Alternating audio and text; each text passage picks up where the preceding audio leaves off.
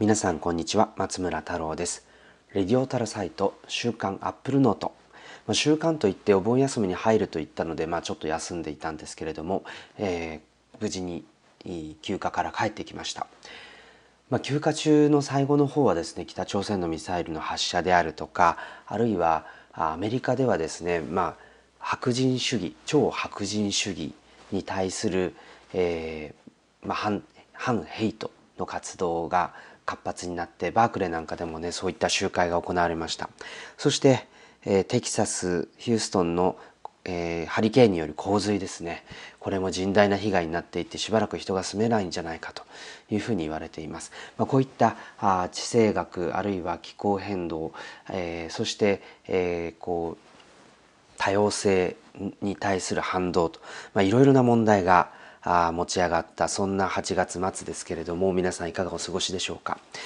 えーまあ、やっぱりちょっとあの今回の本題は実は1時間丸ごと Apple Watch ということにしたかったんですけれども少しですね、えー、この話を触れておくと例えば朝鮮半島情勢に関しては例えば Apple Note なんかでも4月頃にですね、えー、iPhone の生産であるとか出荷の問題というものがやはり影響が出てしまうんじゃないかっていう話を記事にしました。例えばあ iPhone の主要パーツってディスプレイやプロセッサやメモリーっていうものがありますけれどもこれらって、えー、本当にあの韓国で作られてるわけですよね。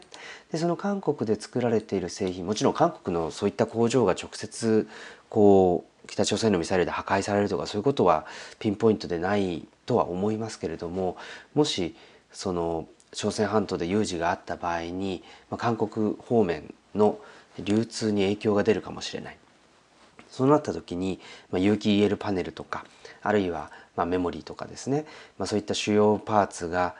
手配に遅れてしまうとかっていうことになると、まあ、iPhone 自体の生産が追いつかなくなったり生産量が極端に落ちたりあるいはラインを止めなきゃいけないということが発生したりと、まあ、いろんな影響が出てきます。でまたあまたこう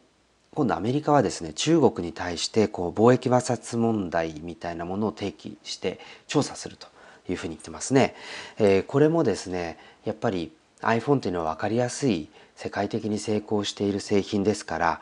あ中国はじゃあ iPhone に対して関税かけるようなことがあるのかと、まあ、そういったあその生産拠点と消費国っていう関係性があるにもかかわらず中国があ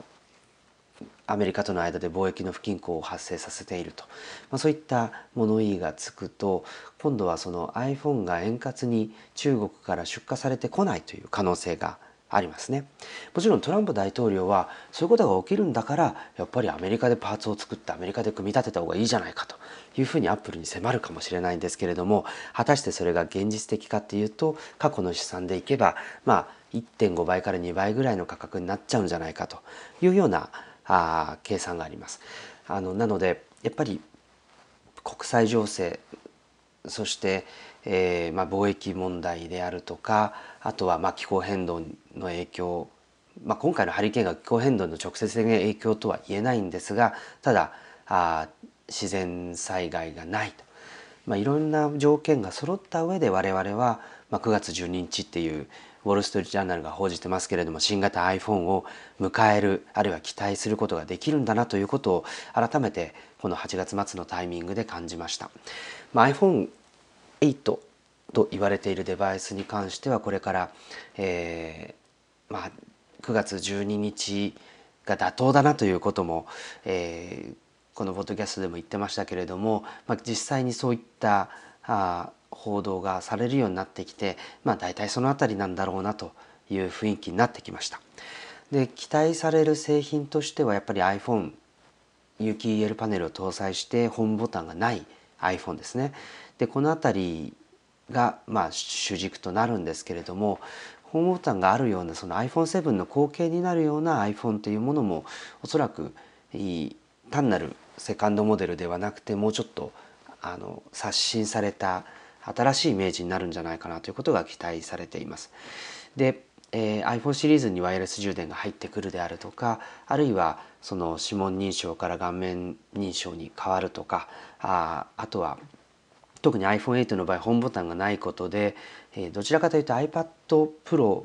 iPad シリーズで iOS11 が採用したドックみたいなスタイルの、まあ、そういったあユーザーインターフェースが採用されるんじゃないかとか、まあ、こういういろいろな予測が出てきています。でこの予測まああと1週間ちょっとすれば実際にどうなるか分かるわけですけれども、えー、これらに加えてやっぱり AppleTV とか AppleWatch とかその周辺の製品っていうものも非常に注目が集まり始めました。えー、まあ後で Apple Watch の話はするんで Apple TV の話を先にするとやっぱり Apple TV ってもう出てきて2年ほど経っているのでそろそろモデルチェンジのタイミングなんじゃないかなということがあります。で加えてそのモデルチェンジをする時に、まあ、技術の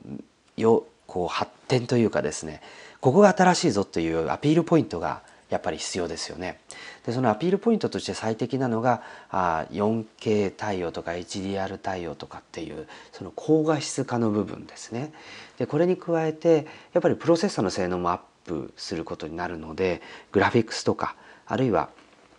えー、もしかしたらあ、まあ、テレビ自体をこう持ち上げて動かすことはできないと思いますけれども拡張現実とか VR の体験を何らかの形でそのコンテンツを楽しめるようにするとか、まあ、そういったあ新しい映像体験とか処理性能の向上による表現みたいなものっていうのを期待したいなと思っています。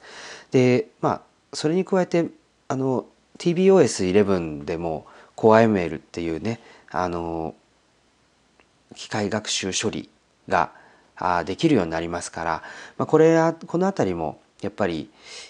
アプリに対してエンターテインメントのアプリであってもそういった機械学習を生かした何らかのギミックであるとかあるいはレコメンドシステムであるとかそういったものが追加されてくると面白いなというふうに期待してます。さあということでですね、え、ちょっと前段に国際情勢の話あるいは気候、え、自然災害の話そして、えー、9月12日であろうと言われているこの新しい iPhone の発表会で何が出てくるかどんなことに期待したいかという話を話してきました。えー、レディオタルサイト Apple Note えー、ポッドキャストですねこちらまた1時間ほどの時間ですけれどもゆるゆるとお楽しみくださいませ実はこのポッドキャストを再開したということをですねあのマックお宝鑑定団のダンボさんに補足されてしまいました、えー、まあちゃんと更新しましょうということとですね、えー、あたあまあ名古屋方面に当たりされのないように、えー、足を向けて寝ないようにということを皆さん徹底していただきたいなというふうに思います。それでは本編の方入っていきましょう。さて、えー、iPhone はあ、まあ、スマートフォンアプリとアプリで発展していくスマートフォンとしてですねまあ本当に生活をいろいろ支えてくれてるんですけれどもその iPhone とペアリングするという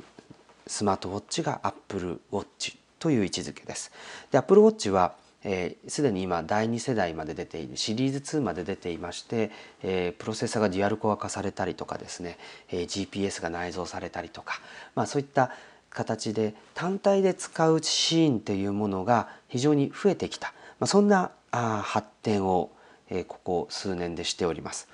でこの Apple Watch なんですけれども、まあ、今回の iPhone の発表会に合わせてシリーズ3が出るんじゃないかという期待がされています。でこのシリーズ3の目玉の要素となりそうなのが、まあ、もちろんプロセッサーは向上するでしょうけれどもやっぱり通信機能ですね。で今の Apple Watch は NFC とか Bluetooth とかあとは Wi-Fi、まあ、こういった機能があって iPhone もしくは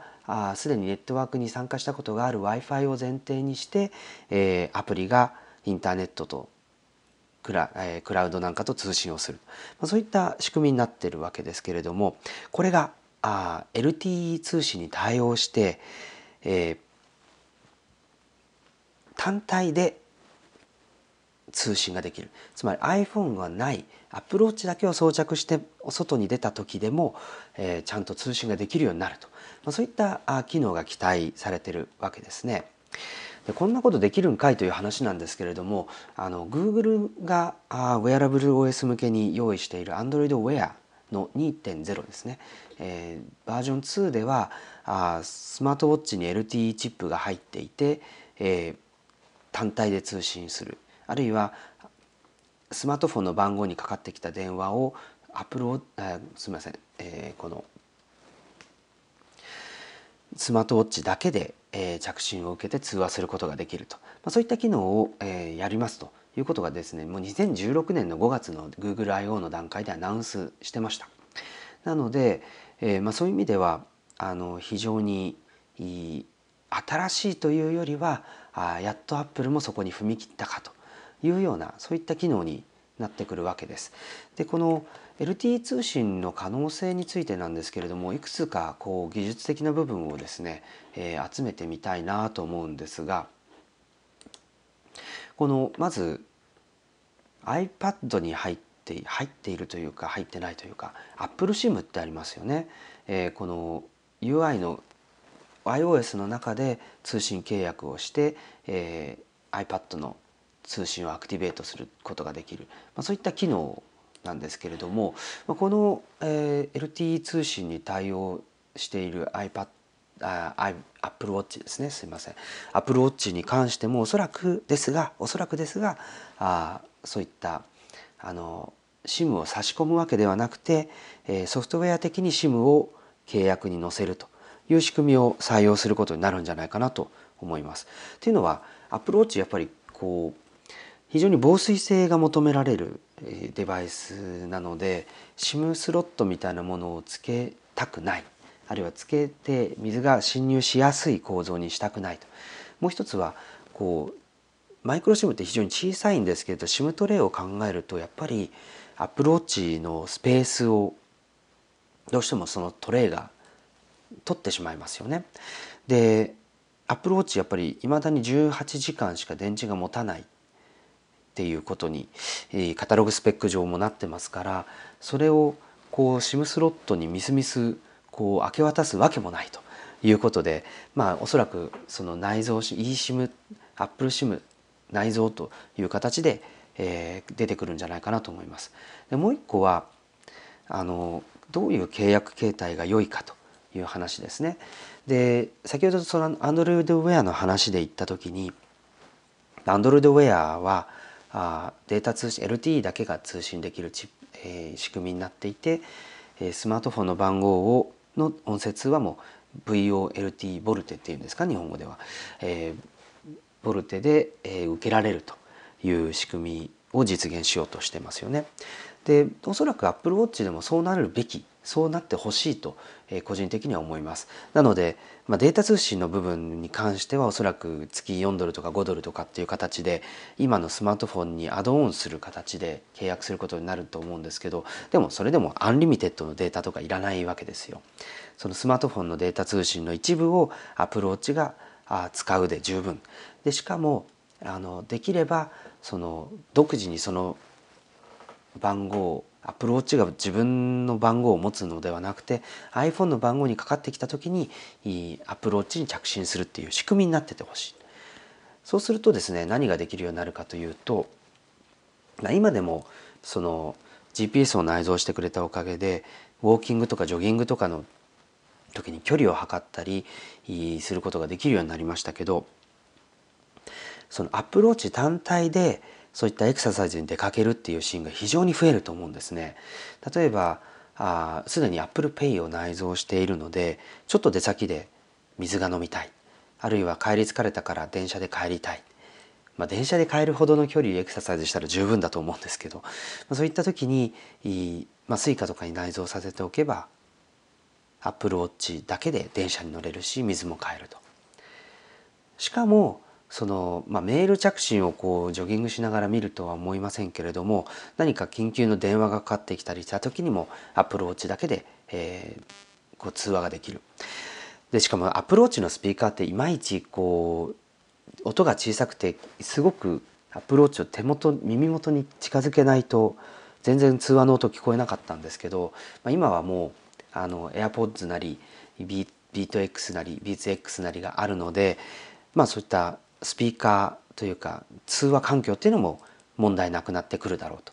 そういった意味で Apple Watch が LTE 通信に対応してくれると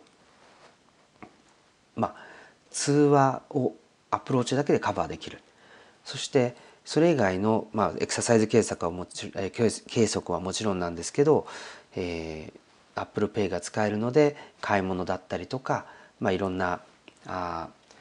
あの外出先でのアクティビティも iPhone なしでこなせる領域が増えてくると。いやもちろんあの例えばメッセージングのアプリとかだったら音声入力できますからあの何か買い物頼まれてあのじゃあそのエクサスあのウォーキングの帰りにこれ買って帰るよっていう返信ぐらいだったらですね音声で、えー、全然入力できちゃうわけですよね。えー、なので、まあ、そういった意味では本当にもうあのアプローチだけでちょっと出かけるっていうシーンがより増えてくるんじゃないかっていう期待があります。でもう一つはその通信が常にできるっていうことを前提としてアプリ開発っていうところが今度注目のポイントになるんじゃないかなと思うんですね。例えばあ、まあ、今このウェアラブルデバイスとして考えるとモーションセンサー心拍センサーそして GPS、えー、w i f i Bluetooth、えー、NFC でこれに LTE が入るそしてタッチディスプレイがついている、まあ、それが Apple Watch なんですけどこれが常に手首にあるっていうのがアプローチなわけですよね。なのでこれがどういう形で活用できるようになるのかっていうことを通信を前提としてアプリ開発者が考えるようになるというわけです。ここでどういう新しいアイデアが出てくるかでそのアイデアがおそらく Apple Watch のアプリのあの一つのキラーアプリが登場する可能性っていうものを作り出すんじゃないかということで期待しています。で Apple Watch やっぱりこう画面が小さくて、えーと、入力手段に乏しくて声を使うしかないんですけれども声といえば Siri ですよね。意外と Siri って僕 Apple Watch で使うことが多いんですよ。例えばキッチンで何か料理をしている時にとかランドリーに入れて、えー、その終わる時間を、えー、セットする時にあの iPhone というより Apple Watch が手元にあることが多いので Apple Watch でタイマーを声でセットするっていうことが非常に多いです。であとはリマインダーとかあとちょっとしたメッセージの返信なんかも結構 Apple Watch でこなしてしまうんですけれどもあのここで問題なのが音声入力にしても Siri を使うにしてもやっぱり通信がないとできないんですよ。一回音声データを送って認識してその結果を返すと、まあ、そういった処理をするので。でと考えるとアップルウォッチやっぱり Siri を思いっきり活用したい。音声入力を思いっきり活用したいと思ったら通信が必要なんですよね。でなので「Hey Siri」って言ってすぐに起動するんですけどやっぱり通信がないとできない。あの Siri に接続できませんとエラーでメッセージが出てきちゃうのでこう Siri に Apple Watch と Siri の組み合わせにとってはこの LTE 通信で非常に有力。非常にこうありがたい仕様になるんじゃないかなということになります。でもう一つあのアプローチをこうまあセンサーの機器としてこうセンサーとして見た時にですねもうネットにつながってるマイクが手首に常にあるっていうアイディアになるわけですよ。なので例えばあのまあまあ、Siri や音声認識の場合はサーバーを介してということになるんですけど例えばこのポッドキャストなんかもリアルタイムで Apple Watch だけでこうキャストするっていうこともおそらくできるようになりますよね。あるいは例えば GoPro とかって Apple Watch のアプリであのまあマーキングをしたりとかオンオフをしたりできる仕組みになってるんですけど、まあ、これも何か声で使おうあるいは声の指示みたいなものを載せようあるいはその瞬間に字幕を声で入れよう。あのアップルがリリースしたクリップスあのクリップみたいなアプリみたいですね、まあ、そういった声で何か映像に装飾をつけていこうっていうことを考えた時にもやっぱり Apple Watch 単体でこう通信ができると GoPro のタイムコードと Apple Watch のタイムコードを組み合わせてその時々の、えー、と音声データを声にえー、 Apple Watch に話しかけた音声を、えー、もう字幕にするみたいなアイデアもあるかもしれません。いや本当に適当に言ってるのでこれがいいか悪いかっていうのは特に判断しないで、えー、考えてますけれどもであとやっぱりエクササイズの時に音楽がお供なんですけれども Apple Music からこうそのその場でダウンロードしながら音楽が楽しめるっていうのも一つ大きなあポイントですよね。で WatchOS4 になるとですねまあ音楽を同期してないくて音楽が聴けないっていうことを避けるためにそのいくつかのプレイリストをあの例えば自分の好きな音楽のプレイリストとか新しいプレイあの音楽のプレイリストとかそういったものは自動的に同期する仕組みになってます。なので音楽が空っぽっていうことはあの基本的にはない状態になるんですけれどもそれでもやっぱりこれが聞きたいと思って Siri で検索してそれであのウォーキングをしながらちょっとその気分に合わせた音楽を、えー、Apple Music からこうストリーミングしながら聴きたいっていうことはあの LTE 対応のこうアプローチによってこう実現できるんじゃないかなというふうに思います。さて、えー、まあ、そういった形でですね Apple Watch が通信に対応するということを、えー、すごく期待してるんですけれどもあの Apple Watch 自体の効能についてやっぱりあのおそらくこれはあの最新の通信にえ LTE 通信に対応するしないにかかわらず共通なんじゃないかなと思うんですがあの、まあ、最近こう痩せた痩せたと,、えー、と言っていてあのそろそろプロフィール写真をこう更新したいなでもそれほどまだ変わってないかな、まあ、そんな葛藤にあるんですけれどもやっぱりアプローチをつけ始めるとその非常にこう減量しやすいという、まあ、そういったあの効果を実感してます。ですでにですねアプローチを装着するようになってから17キロ減量をしていてリバウンドをまだしてないと。もう本当に長年ダイエットできなかった私がですね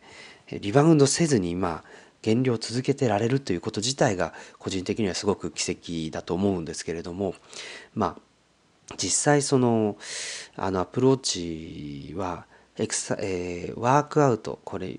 内側真ん中のリングですね。そしてアクティビティ一番外側のリング。この2つのリングを常に毎日完成させようっていうのは結構行動が変わるんですよ。非常にシンプルなんですけど例えば目標の消費カロリーを全部消費するようにあと15分歩こうとかですね。えー、っといつもの駅までの移動がちゃんとエクササイズに換算されるように、えー、早歩きにしようとかですね、まあ、そういったちょっとしたあのまあなんかもったいないからそうしようみたいなそういった意識も働いてそのアプローチのリングを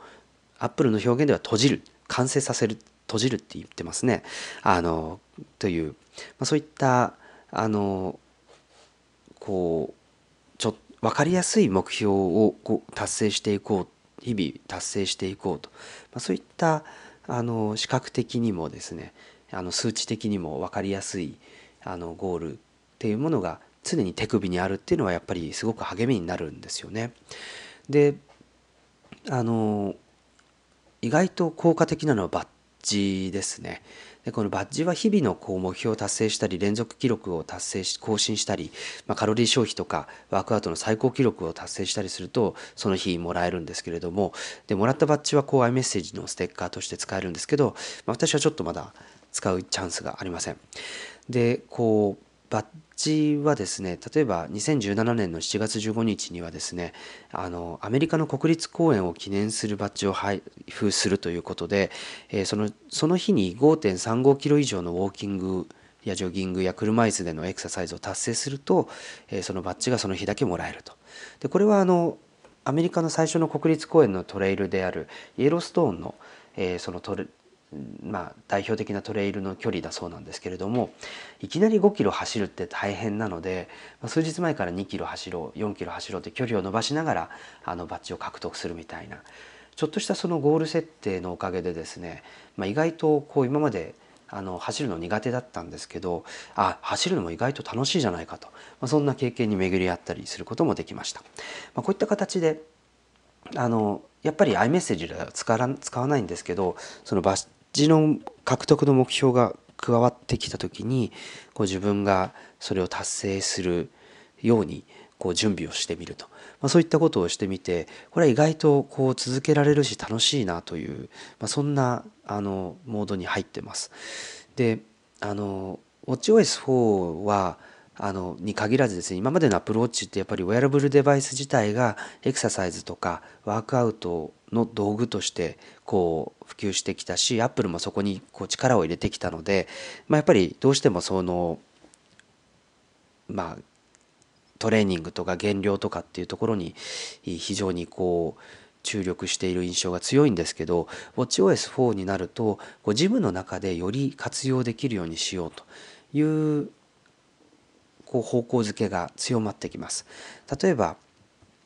あのアップルウォッチが防水対応したおかげで、えー、こうスプールでのエクササイズっていうものがあの計測できるようになったわけですけれどもあのそれに加えてですね室内バイクであるとかあのルームランナーみたいなものですね、まあ、これでもあのアプローチがこう連携して正確なデータが取れるようになるというのが WatchOS4 の、えー、まあ、一つの大きな変化と言えます。で室内バイクって例えば30分やるとですねあのいつもこう違和感があるんですね。っていうのはアプローチは手首で室内バイクの心拍数でのカロリー計算をしてくれてるんですけどその例えば室内バイクマシンにはやっぱり心拍計がついててで回転数とかそれに応じた走行距離みたいなものも画面に出るんですよね。でそれらを合わせてカロリー表示をするんですけど、まあ、基本的には常にアップルウォッチのカロリー表示よりもこうバイクのディスプレイのカロリー表示の方が常に多い表示になってるんです。だからなんかちょっと計測記録される数字が損してるなという気分にいつもなってたんですよね。であのそこでですねアップルウォッチがその室内バイクとかそのルームランナーのマシンのえ NFC とこうタップすることで連携してで Bluetooth で Apple Watch にこう室内バイクのマシンのデータを、え送り込む、まあ、そういった仕組みをこう watchOS 4 で、え GymKit という、えフレームワークで実現するようになったんです。なので、まあ、今までみたいにこうバイクよりも Apple Watch での計測の方が少ないんだけどっていうなんか損した気分っていうのはなくなるしその回転数とか走行距離みたいなものもちゃんとこうアップルウォッチを介して iPhone のあヘルスケアアプリですね。ここに記録されると。ヘルスキットに記録されると、まそういった仕組みになるので、ま、非常にこうあの面白い対応が行われるんじゃないかなと思います。実際その Apple Watch の WatchOS4 がの NFC を使ってあの対応してるその室内バイクマシンとの連携っていうのをどういうふうに行われるのかっていうのを見たんですけれどもまああのエクササイズを起動する時に室内バイクの、え、NFC リーダーの部分に Apple Watch をタップすると、え、連携されてあとはもう Bluetooth 経由で、え、室内バイクと Apple Watch の間でデータがやり取りされると非常に簡単ですね。でバイクでのエクササイズを終了すると、えー、そのデータは全部アプルウォッチの方に移って、えー、バイクからは消えるこれでエクササイズのデータのプライバシーっていうのはあの保たれるという仕組みになっています。まあなんかそんなにあの起きていることは大それたことではないんですけれどもただあの、まあ、さっきの損した気分がなくなるっていうこととあとやっぱりせっかくのデータだから自分の手元に全部持っときたいっていう、まあ、そういった意識が非常に強まるので、えーまあ、これはすごく楽しみな機能になりますね。で、えー大体その Bluetooth と NFC を内蔵しているマシンであればそのマシン側のソフトウェア更新で Apple Watch との連携に対応できるということなので意外とその新しめのマシンであればアプローチ対応っていうのはそんなに遠い未来の話じゃなくなるんじゃないかというふうに期待できます。はい、で、えー、アプローチの WatchOS3 で導入されたのがマインドフルネスの要素ですよね。まあ、呼吸アプリっていうのがあ導入されて、まあ、あの一定のペースで呼吸をしてえー、気持ちを落ち着けましょうと。でマインドフルネス自体はですねそそのもちろんそのシリコンバレーでの流行っていうのもあって Google が導入したとかなんとかっていう話もあるんですけれども一方でその例えば人との会話であるとか雑然とした中から新しいアイデアを導き出したい、まあ、そういったあのクリエイティブに近い人ほどですねそのマインドフルネスの座禅とかそういう手法っていうのはあのむしろ逆効果になり得るっていうちょっと批判的な視点もあります。なのでまあ合う合わない完全にシリコンバレーがマインドフルネスや禅にこう支配されてるっていうわけではないんですけれどもただその禅っていう言葉がちゃんとそのあのキーワードとして英語で通じるようになったっていうのは非常に面白いなと思います。ただサンフランシスコでですねその禅のマインドフルネスのセッションっていうのに参加したことがあって実際アプローチを装着して、えー、参加したんですけど例えば早朝朝7時から45分間のセッションみたいなものに行くとですね、まあ、思い思いの姿勢で、えー、ちょっと薄暗い部屋にあのこう座って目をつむってこう瞑想にふけると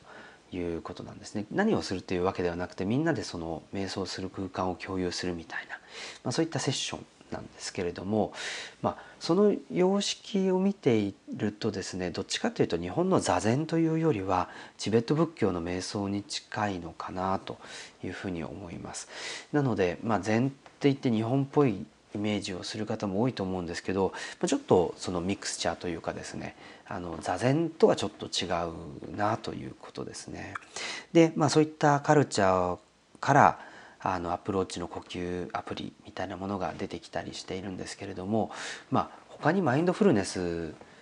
で何ができるんだろうっていうのはアップルウォッチの一つの可能性なのかなと思います。例えば水の音を聞いて少しリラックスをしようとかあるいは何かの振動のパターンみたいなものを感じて、えー、そういった気持ちを落ち着かせるようあの効果を狙うとか、まあ、いろんなやり方はあると思うんですけれどもただマインドフルネスって呼吸法まあ、呼吸法って言ってもすごく奥が深いんですけどそれだけで終わるのはちょっともったいないなそろそろ何か新しい軸みたいなものをアプローチを介して導入してくれると面白いなというふうには思っています。はい、でおそらく iPhone も Apple Watch もまだカバーできてないものはあのこの栄養ですよね。そのヘルスケアアプリの中であのマインドフルネスとか睡眠とかあと栄養っていうものがその普通のワークアウトに並んであるんですけど栄養って難しいですよね。あの水のボトルで H2O パルっていうセンサー付きのボトルがあってこれはあの飲んだ水の量を Apple Watch なんかでこう記録できる仕組みなんですけどでも水ってそのボトルからだけ飲むわけじゃないしコーヒ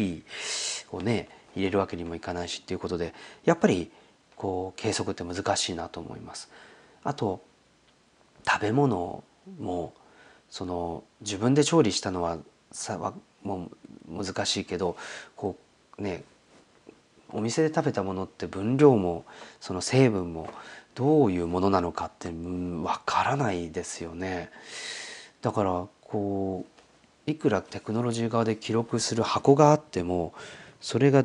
実際どうだったのかっていうのを計測するっていうの結構難しいと思います。なので、ま、この辺ってもうちょっとそのね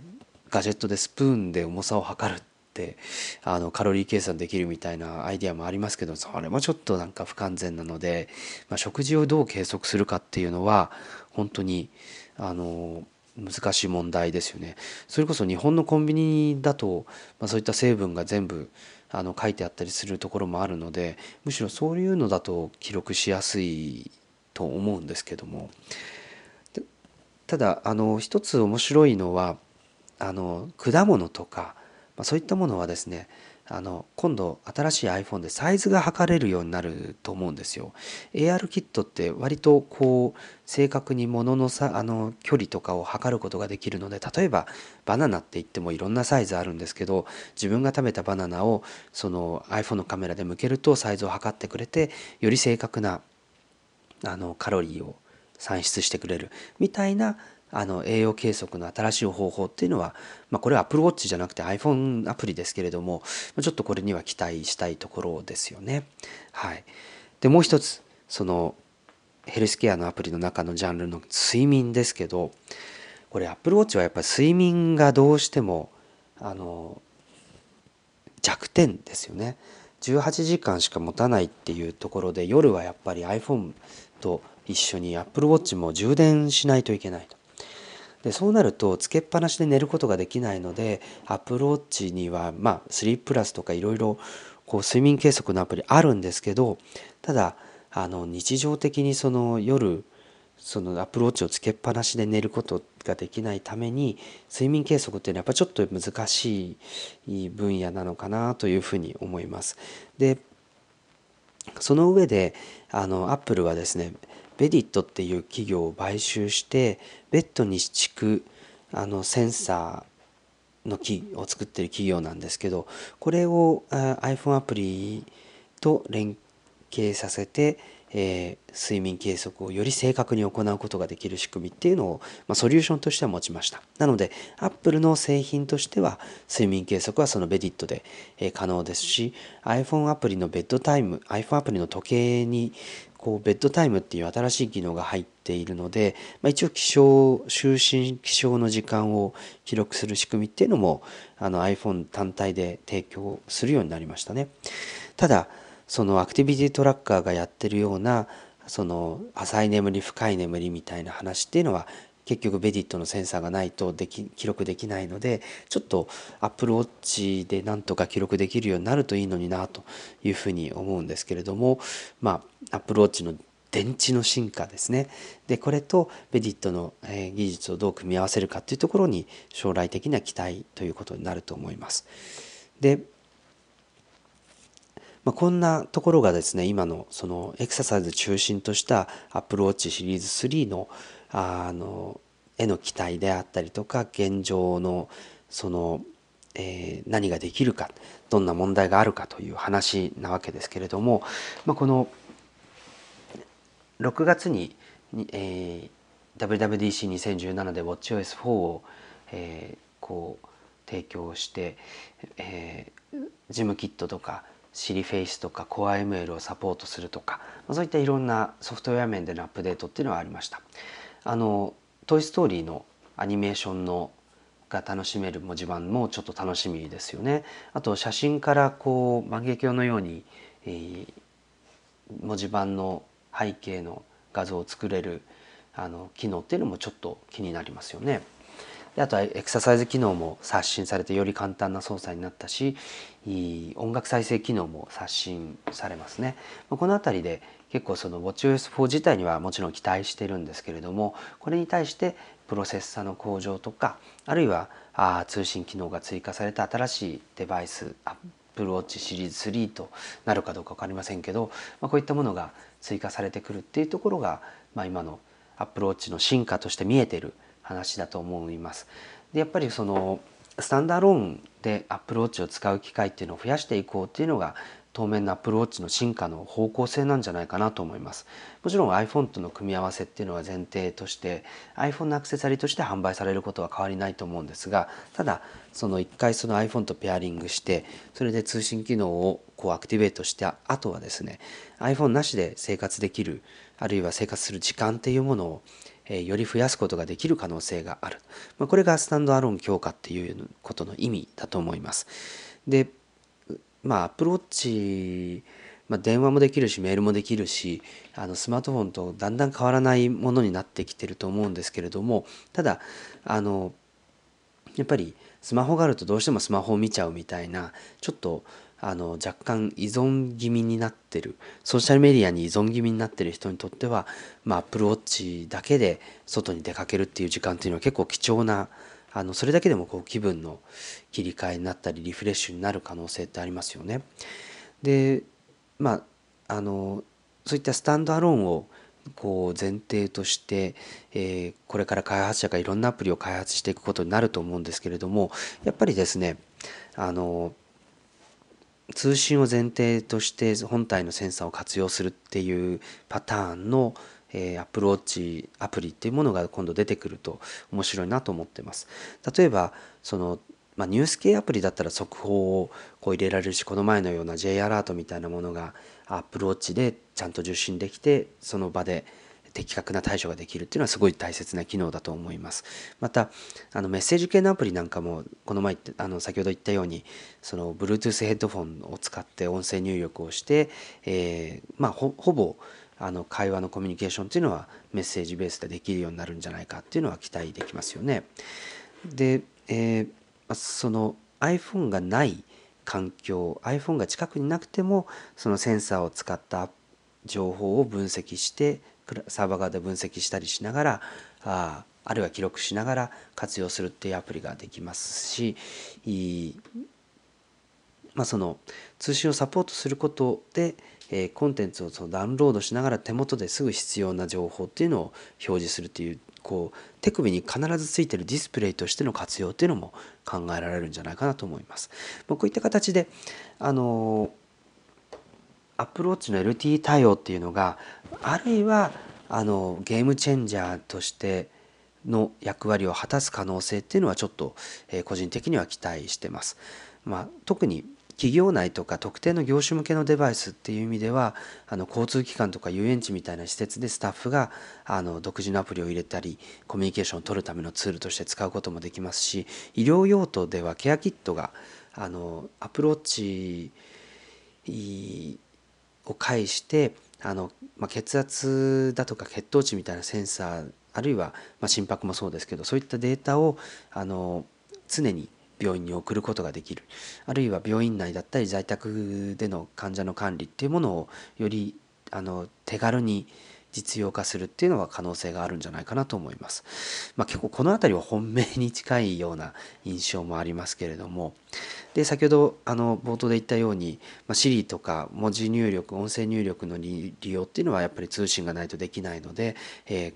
LTE 対応の Apple Watch だと常に Siri が使える。常に文字入力が音声で行える。これはすごく大きな進化なんじゃないかなと思います。こういった形であのまあ、ユーザー体験というものがあの通信が対応することによってアプローチのユーザー体験というものがより完全なものになっていくんじゃないかというのが、まあ、ちょっと期待している部分ですね。はい。で、えーとまあ、あとは懸念事項としてはですね LTE 対応モデルがどれくらい高くなるのか、まあ、iPad のパターンでいうとあの100ドル100ドルちょっと高くなるということですけれども例えばあの、まあ、4万円台だったあ 42mm の Apple Watch が5万円台になるとかそういう値段の上がり方をしてしまうのかあるいはもうちょっと身近な価格であの手に入れられるようになるのかここはちょっとまあ Apple のことでしょうから結構高くするんじゃないかなと思うんですけれども、まあ、ここはちょっとできるだけ手ご手こう手軽な価格で提供してほしいなと思います。もう一つはやっぱり GPS を内蔵した時にこうちょっと Apple Watch シリーズシリーズ2ってバッテリーのこうサイズを稼ぐために厚くなってるんですよね。で LTE 対応モデルっていうのが出てきた時にあのもっと厚くなるのかどうかまあ、ここがちょっとあの、ね、重たく当然重たくなりますからどれくらいこう今のフォルムを保つことができるのかっていうのはちょっと、えー、心配しているところですね。ただ LT モデルもう iPhone がもし近くにあればおそらくあの iPhone を介した Bluetooth での通信を優先することになると思うのであのもしかしたらその今まで通りこうスタンダーローンで使わないのであればそのセルラー対応のアプローチっていうのはもしかしたらちょっとバッテリー消費持続時間というのがこう長くなるかもしれないという期待もあるんですけれどもまあ果たしてどうでしょうね。分かりません。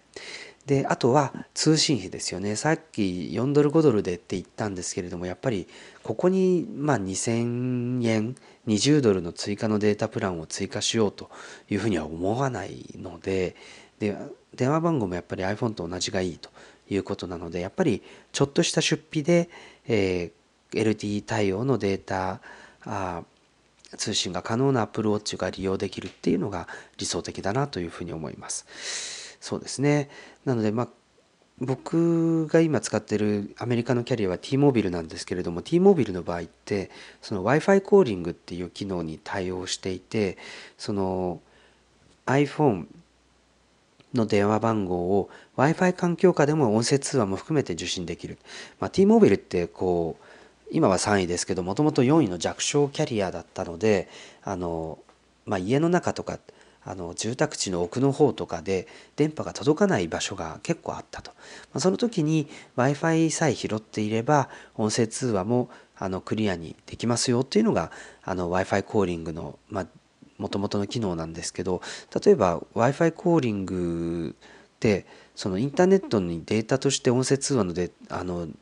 が流せるような仕組みなのでこれ LT 通信に置き換えたらボルテってことですよね。なので、まあ、この w i f i だろうがあの LT のデータ通信だろうが同じことができるのであれば、まあ、Apple Watch のこうえー、iPhone の電話番号を Apple Watch で LTE のデータ通信だけで受けるみたいなことは、まあ、実現可能なんじゃないかなとは思います。まあ、この料金の話とかその電話番号を共通化するとかっていうのはおそらく iPhone との兼ね合いだったり、まあ、携帯電話会社のサービス LTE のサポートみたいな部分があのよりあの影響してくると思うし特にアメリカはいいけど日本はどうなんだろうとか、まあ、そういった国ごとの違いというものも出てくると思いますのでこの辺りはあの発表内容とはまた別に個別にあのどういう対応になっていくのかということをちょっと見守りたいなというふうに思います。ということでですね、えー、Apple Watch に関して、まあ、こういろいろこう進化の可能性であるとかこれからできるようになってほしいこととか、まあ、そんな話をしてきたんですけれども最後にあのバンドの話をしたいなと思います。まあ、Apple Watch のバンドって、まあ、結構買った時に気に入って使ったら結構そのまま使ってる方も多いかもしれないんですけどそのウーブンナイロンのバンドが出てきたりとかナイキのスポーツバンドがあの個別に購入できるようになったりとかでその色もですね結構季節ごとに入れ替わっていてあの割とこう夏限定とかあの季節感あるラインナップになってるんですね。でちょうど今この夏はですねあのナイキのスポーツバンドに関してはそのブルーの、えー、青いバンドに加えてこうちょっとシックな紫のバンドがありましたね。そしてこの前の6月にはですねそのプライドパレードに合わせてレインボーの柄のあのナイロンバンドが登場していましたし、まあ、ピンクのナイロンバンドなんかもあったりしました。こういった形で結構そのバンドをまあ一つずつもそんな安くはないんですけれども純正バンドを結構頻繁に色を入れ替えながら登場させているっていうのは、まあ、アプローチがこう身につけるものらしいあの一つのあのまあ、キャラクターなんじゃないかなと思います。ただですねやっぱりちょっとそのマテリアルとしてはその普通のあの、えー、シリコンバンドと、まあ、シリコンバンドに穴が開いているツートンになっているナイキバンドそしてウーブンナイロンバンドこの辺りまでは、まあ、価格は安いんですけどレザーバンドだとかあのあと金属のバンドのバリエーションって意外と少ないんですよね。なのでこの辺りももうちょっとその色だったり素材だったりあの特に金属に関してはあのもうちょっと金属のチョイスが出てくると面白いなと思ってるんですけれどもまああのなかなかねこうバンドだけを変えるっていうチャンスも少ないと思うんですが例えば iPhone のケースと色を合わせてみたりとかあのそういった楽しみ方もできると思いますので、まあ、ちょっとどんなバンドが今売られてるんだろうっていうのを Apple のウェブサイトから見てみると面白いんじゃないかなと思います。はい、ということで、えー、今回はですね「えー、週刊 Apple ノート」ということで Apple Watch に関して、えー、長々と、えー、話してきましたけれどもまあでもあのまあ、Apple Watch もですね他の Apple 製品と同じようにその初めてのスマートウォッチ初めてのウェアラブルデバイスではなかったわけです。だけれども、まあ、今のところこうスマートウォッチ市場のトップランナーとして、えー、まあ台数の面でもそうですし当然収益性の部分でもこう非常に大きなパイを取っている、まあ、そんな存在になってますね。まあ、1年去年と比べてあの50%販売台数も増えているという報告もありますし結構そのバークレーに住んでいると、まあ、男性女性問わずですねアプローチユーザーってだんだん増えてきているしそのリテイルえーと、なので小売店とかレストランとかで働いている人が意外と Apple Watch を装着しているシーンをよく見かけるんですよね。なのでやっぱりその常に携帯 iPhone に触れない人たち常に iPhone のこう新着とか着信とかがチェックし続けられない人たちが Apple Watch を手につけてそういった情報を頻繁にこう手首で確認できるようにしてるっていうことなのかなというふうにちょっと見ながら思っていましたなので LTE 対応になると、まあ、そういった側面がより強化されていくしこう iPhone がなくても例えば iPhone の電池切れちゃったとしてもあの手首だけで一応通話はできるという状態はあのキープできるのでそういった意味でアプローチ自体のこれからの活用方法っていうものがあのまたあの iPhone と一緒に iPhone とは別にっていうこういう新しいシーンとして追加されていくことが期待できるんじゃないかなと思います。はい、ということで、えー、Apple Watch 特集になりましたけれども「週刊 Apple Note の」えーまあ、今回のトピックである Apple Watch に関して、えー、ここまでご紹介してきました。さて、えー、週刊アップルノートあるいはレディオタルサイトでは使ってほしいネタなどを、えー、募集してます。ぜひツイッターなんかで、え、つぶやいていただいてこれはどうなんだあれはこうなんだと、え、どうなんだっていう話を、えー、ぜひ